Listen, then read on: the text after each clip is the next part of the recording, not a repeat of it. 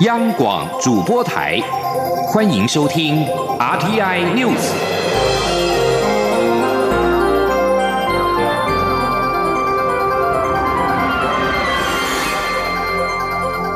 听众朋友您好，欢迎收听这节央广主播台提供给您的 RT News，我是张顺祥。首先把新闻焦点关注到是二零二零的总统大选，在国民党总统参选人韩国瑜呼吁支持者接受民调时，一律表示支持蔡英文总统之后，根据媒体的最新民调，韩国瑜跟蔡总统的支持度创下最大的差距。蔡总统今天被问到，这是否代表韩国瑜的策略奏效？他表示呢，要由专家来判断。总统并且表示，这段时间许多公司跟单位都做民调，韩国瑜难道要质疑所有的结果吗？请听央广记者欧阳梦平的采访报道。国民党总统候选人韩国瑜的民调持续落后。他日前呼吁支持者在接到民调电话时，一律回答唯一支持蔡英文。根据媒体最新民调，蔡总统的支持度已经冲过半，达到百分之五十一；韩国瑜则跌破两成，只剩下百分之十九，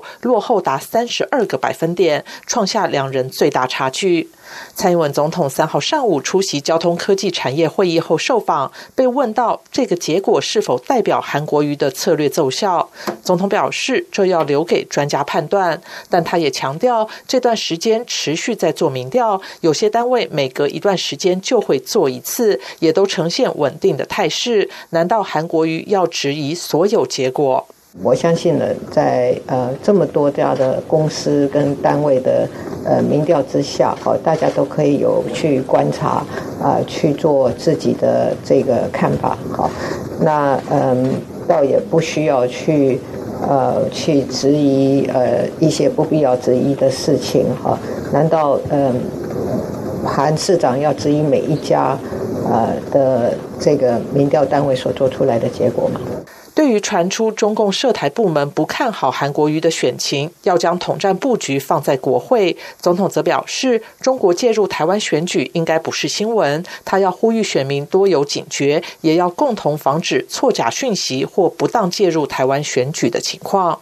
另外，对于韩国瑜向高雄市民喊话，要让高雄出一个总统，蔡总统则回应表示，高雄现在最需要的是一个每天留在高雄专心市政、回答议会问题的市长。至于这次总统选举，他相信台湾人民，包括高雄人，会有智慧做出最好的选择。中央广播电台记者欧阳梦平在台北采访报道。除了民调之外，网络讯息的呈现也是一个焦点。去年日本关西机场关闭事件，检方认定卡神杨慧如雇佣网军，指示网军替驻日代表谢长廷辩驳，制造驻日人员无能的假消息。台北地检署二号依法起诉杨慧如等人。国民党总统参选人韩国瑜发文促揪出网军的名单，公布所有金流跟共犯。交代幕后的金主韩国瑜，并且提醒网友，在相信并且转发某一则网络消息之前，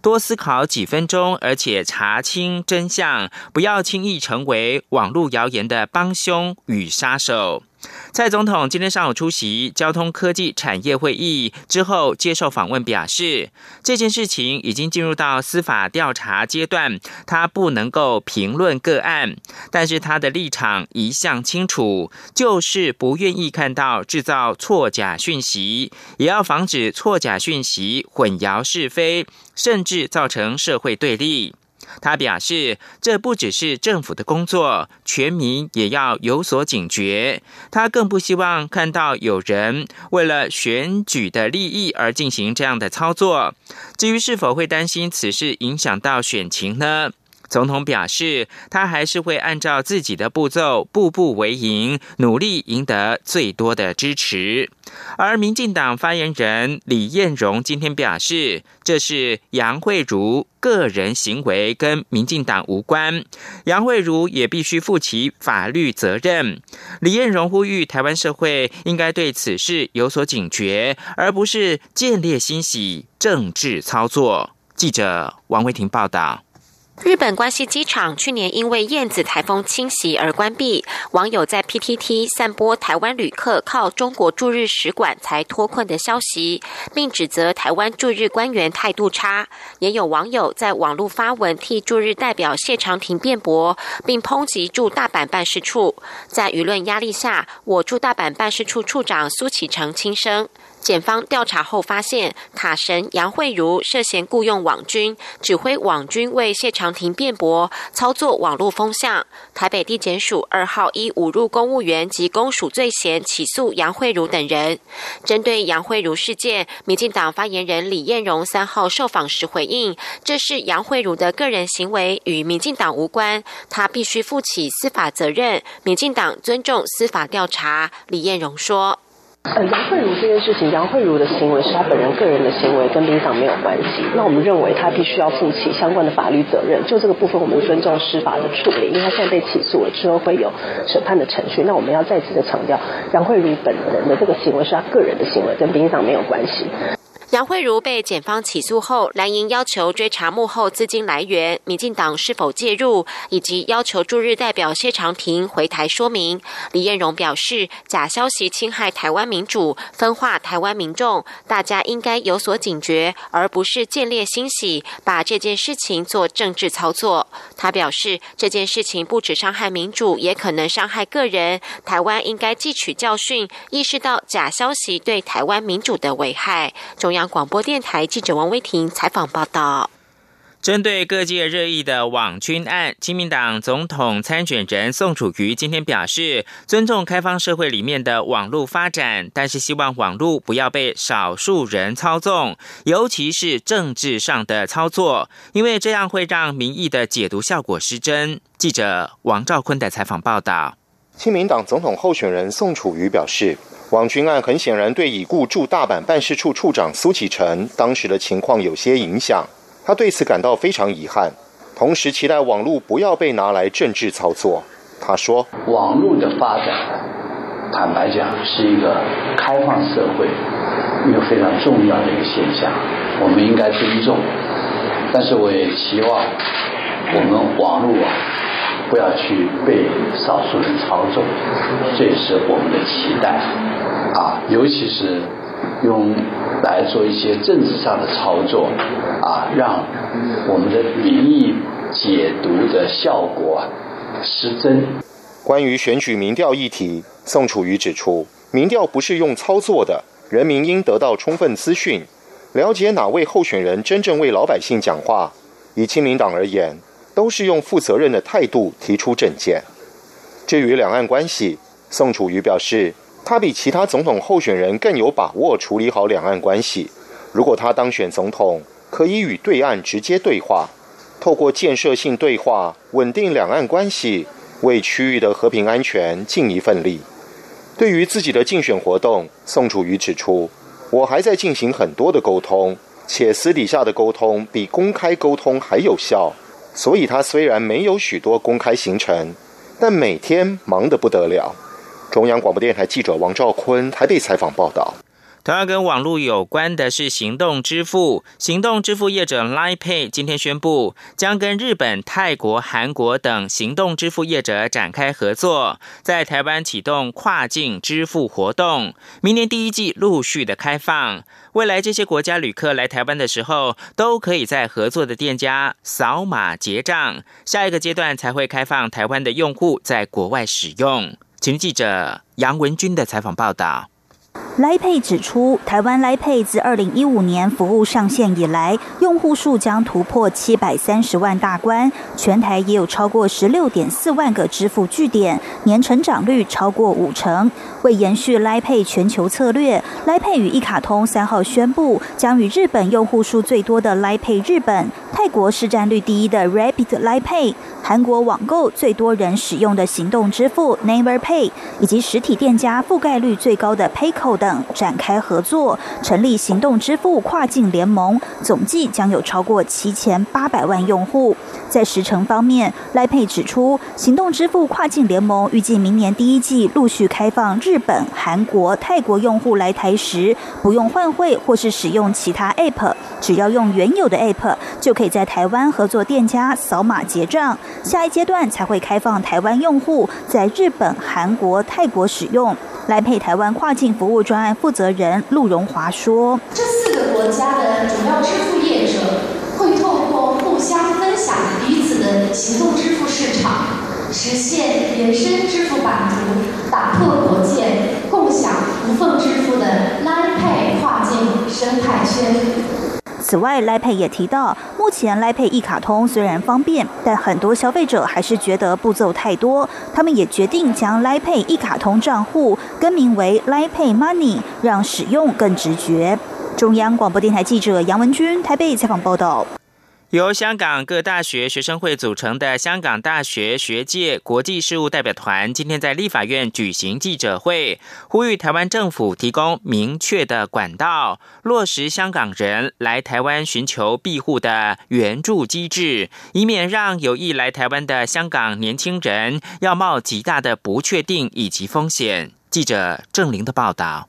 时代力量党主席徐永明与香港大专学界国际事务代表团三号举行记者会，指出，香港反送中事件六月爆发后，情势日益严峻，目前已有两千六百人被捕，超过四百七十人被起诉，其中许多人都是未成年或就读大学的年轻人。徐永明说，几个月前，时代力量曾召开记者会，希望落实难民法，提供香港年轻人庇护机制，但行政部门认为难民法有困难，因此提出修正港澳条例。第十八条赋予行政机关裁量权。哦，我们十八条赋予行政机关裁量权，哈，但是没有明确法律明文保障程序跟当事人情况，哈，行政机关这个裁量权，哈，就变得非常的随意，哈，所以我们当时是希望修十八条，让整个处理的程序 SOP 更透明，那不过很可惜，这几次院会里面应该快五次了，哈。都在进复恶毒的时候被否决掉。香港学生表示，虽然港澳条例第十八条让台湾政府有提供援助的法律依据，但至今仍未具体说明如何判定紧急危害，由谁判定，判定后的具体协助又包含哪些项目。而因为来台寻求庇护者，目前只能透过短期停留方式留在台湾，不能随意租屋工作。许多抗争者更因为年纪太轻，不符合报考大学年龄，让他们在台港之间进退两两。难，香港大专学界国际事务代表团因此呼吁朝野各党团应把难民法列为优先法案，或启动港澳条例第十八条修法，以应对香港紧张的形势。同时，政府应给予香港人居留签证，让香港手足可以留在台湾工作就业，不用受限于港澳居民居留办法第十六条对于非台湾人在台湾工作的薪水要求限制。央广记者郑玲采访报道。中国控诉美国五个非政府组织 NGO 支持反中乱港分子，并对其实施制裁。美国国务院二号强硬回应，批评中国的指控不实，并指北京诬赖外国势力介入是为了分散外界的注意力。中国还宣布暂停审批美军。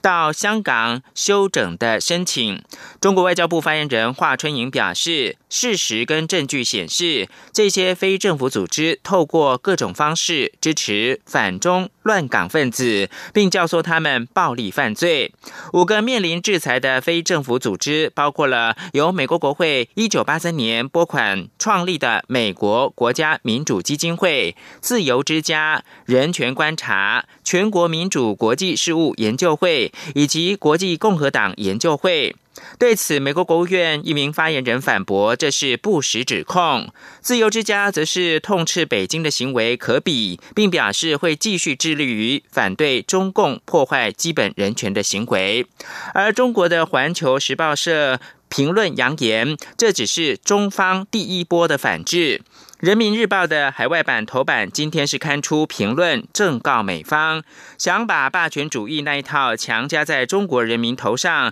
纯属痴心妄想。与此同时，美国国务院亚太驻青史达伟二号再次呼吁北京信守当年承诺，维持香港的自治。以上新闻由张顺祥编辑播报。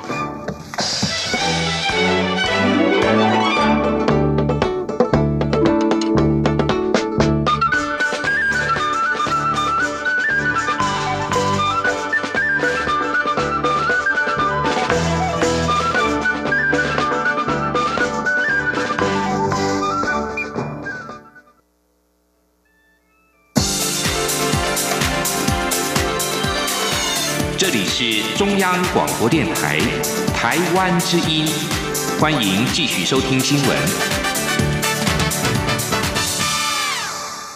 欢迎继续收听新闻，我是陈怡君。先来关心一文消息。台湾重量级的表演艺术团体悠人神谷，位于木栅老泉山的山上排练场，今年八月因为一场大火烧毁。经过连月以来的思考与讨论，悠人神谷决定以自然建筑概念展开修复计划，并且邀请民众透过募资共建，一同协助把悠人山上剧场给盖回来。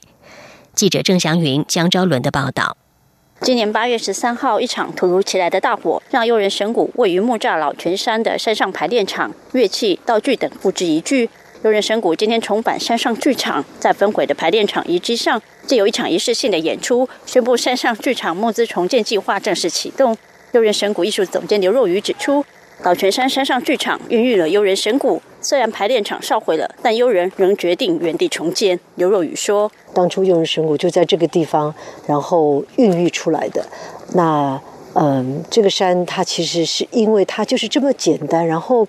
然后它它虽然不大，然后也不繁华，可是它也不。”讲起来就是说，它真的是一个创作上最好的地方。那当然，这么多年也确实悠人神谷，因为它走上了国际舞台。那所以无论如何，只要老泉山在，悠人就在。有人评估整个重建计划，加上大概临时性排练场，经费至少需要新台币六千万。尽管文化部已经提供紧急救难补助，也有民众热心捐款，但仍有三千万缺口。有人因此决定发起山上剧场灾后共建计划。邀请民众可以透过泽泽募资平台成为共建计划一员，将重建计划化为参与式的艺术行动，与游人一同重建与自然共处的山上剧场。游人神谷执行长王腾崇说：“也就是你每捐捐的一笔款项，你就参与泥作、参与砖造、参与木造、参与悠人神谷山上任何一片土地需要来共建的一个部分。”一场大火让悠人神谷山上剧场付之一炬。在二零二一年底，这个陪伴悠人神谷三十年的山上剧场，将以更自然有序的形式浴火重生。中央广播电台记者郑小云、江昭伦台北采访报道。关心政治方面的消息，台湾青年民主协会等团体将从明天开始，一连三天举办二零二零总统大选青年论坛，三位总统候选人将分别参加。主办单位今天上午举行记者会，公布十八道题目，其中包含了居住正义、性平教育、高等教育、管制假新闻、转型正义等。届时将当场抽出六题提问。论坛也引进了 Live Fact Checked，将当场查核候选人的言论是否违背事实，也会针对候选人回答错误或是回避之处再追问。记者刘品希的报道。由台湾青年民主协会主办，台湾学生联合会 iVoter 议题立体分析卧草合办与三十八所大专院校学生会共同协办的“倾听我们说”二零二零总统大选青年论坛，即将于十二月四号起一连三天在台北国际会议中心举行。蔡英文总统、国民党总统候选人韩国瑜、亲民党总统候选人宋楚瑜将分别在四号、五号、六号晚间出席。青年团体三号上午在立法院举行记者会，公布十八道提问，呼吁候选人做足准备，不要只有口号式的回应。台湾青年民主协会理事长林燕婷表示，三天论坛的流程都一样，首先由总统候选人进行十五分钟的申论，向现场及观看直播的青年学生完整介绍未来四年的青年政策规划。其次，由六个青年团体各自准备三个提问，共十八道题目，都是与青年切身相关或是青年所关心的议题。现场将抽出六道提问。台湾青年民主协会秘书长张玉萌指出，他们提出的三个问题分别是：如何强化情感教育与性别平等教育？如何落实实价登录以遏制炒房？以及要如何管制网络媒体与假新闻？他说。为了解决高房价的问题，其实过去的政府推出了实价登录的政策，来试图遏制炒房。但是我们也可以看到，现行的实价登录政策以区段化呈现，导致资讯都过于的模糊，也由于交易的时间差，使得房价无法如实呈现。我想请问总统候选人。在未来会提出怎么样具体的做法，让房价、房市的交易能够具体透明，也让空余屋可以真真实实的释出到房屋的市场里面。其他的题目还包括是否拟定高教长期发展政策，如何深化民主人权教育，最低工资法制化，继续募兵或恢复义务役，是否赞成设立自由经济贸易特区。对于降低政党不分区门槛的看法，平埔族证明矿业法修法规划，蓝屿核废料问题，如何整合资源，提出国家自定预期贡献，如何让多元族群公平参与气候政策，提高气候变迁行政层级，城乡教育的资源差距如何解套，如何充分保障原住民、新住民等校园中少数族群，以及是否支持将成年年龄下修到十八岁。合办单位的卧草专案经理王希指出，去年开始假新闻、假讯息的问题严重，因此卧草在去年底县市长选举期间便推出 Fact Check，希望在青年论坛中将全面升级为 Life Fact Check。也就是在论坛及时报告现场查核的结果，让大家了解总统候选人的言论是否违背事实，也会针对候选人错误或是回避的部分再追问，希望唤起所有选民关注总统候选人的青年政见，也能导正台湾的选举风气，避免假资讯的危害。央广记者刘品熙在台北的采访报道。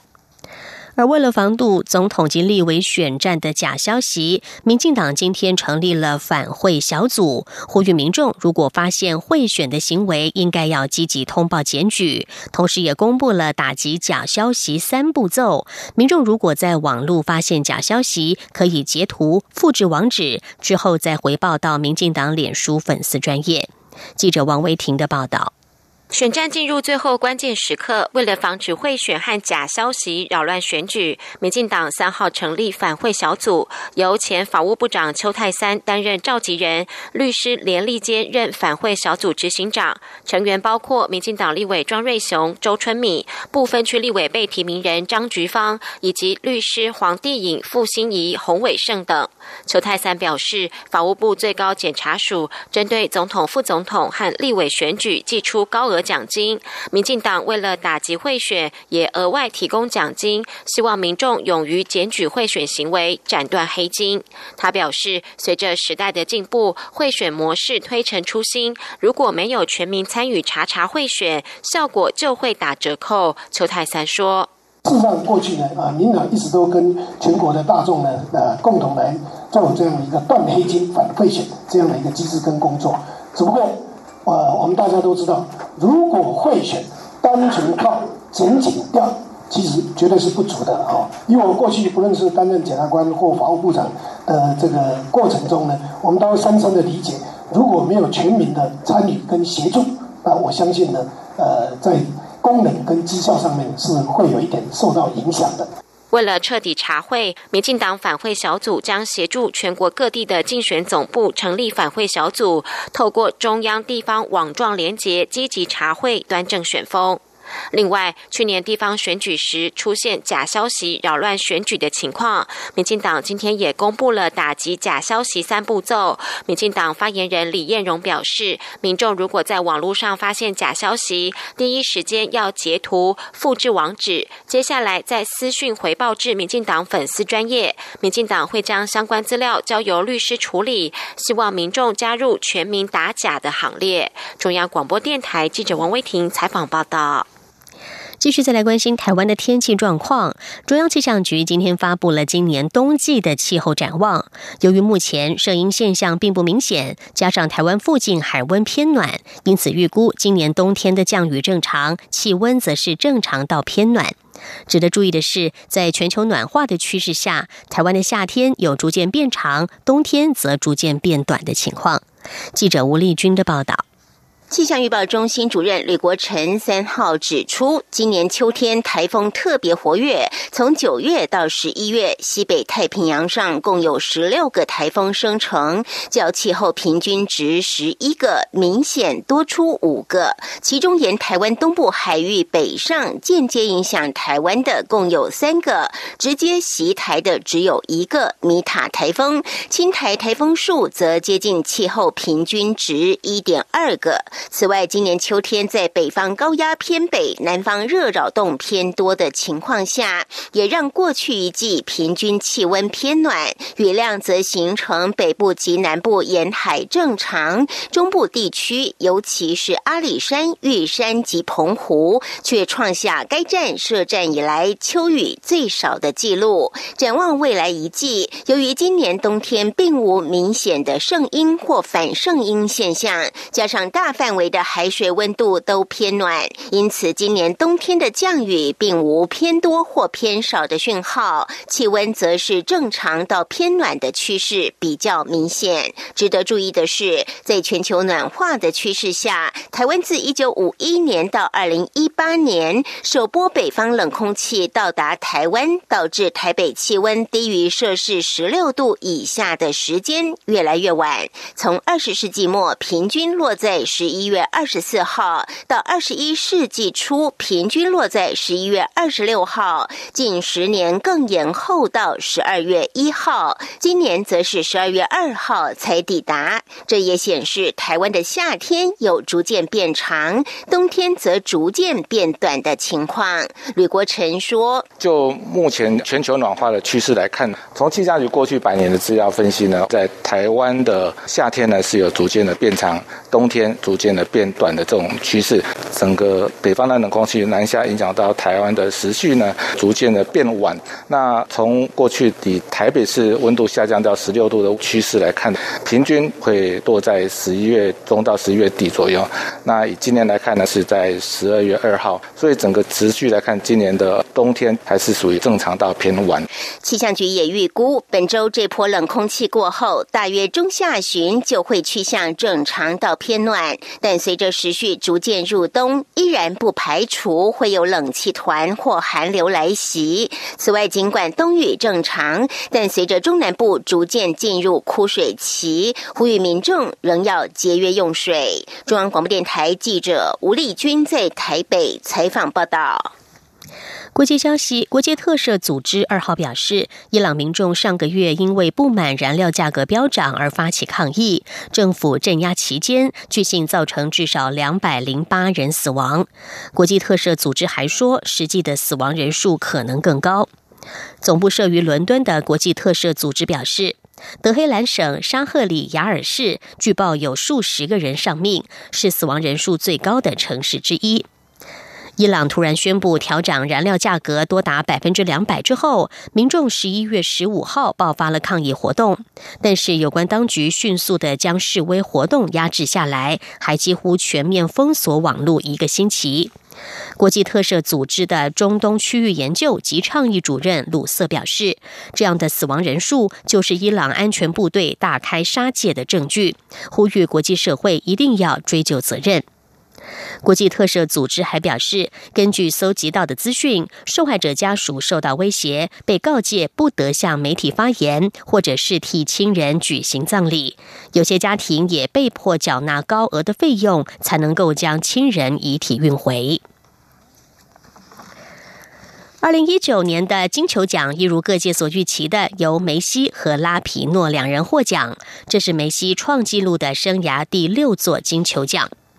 梅西两千零九年首度拿下金球奖，并且缔造了四连霸的纪录。接着在二零一五年再度获奖，与老对手 C 罗罗纳度十年来轮流称霸，各赢五座金球奖。如今梅西拿下生涯第六座金球奖，也成为获得最多金球奖的球员。现年三十二岁的梅西说：“即使有一天得面临退休，他还是觉得自己是很幸运的。眼前还有几年时间，他会享受和足球以及家人相处的时间。”这次的金球奖也是为女球员设奖的第二年，参与票选的只有四十八名记者。这次的得奖者是美国女足队的队长拉皮诺。拉皮诺除了率领美国在世界杯女子足球赛完成二连霸的壮举，他也以感言为人熟知。不但挺身批评美国总统川普，还勇于为两性平等发声。以上 T N News 由陈义军编辑播报，谢谢收听，这里是中央广播电台台湾之音。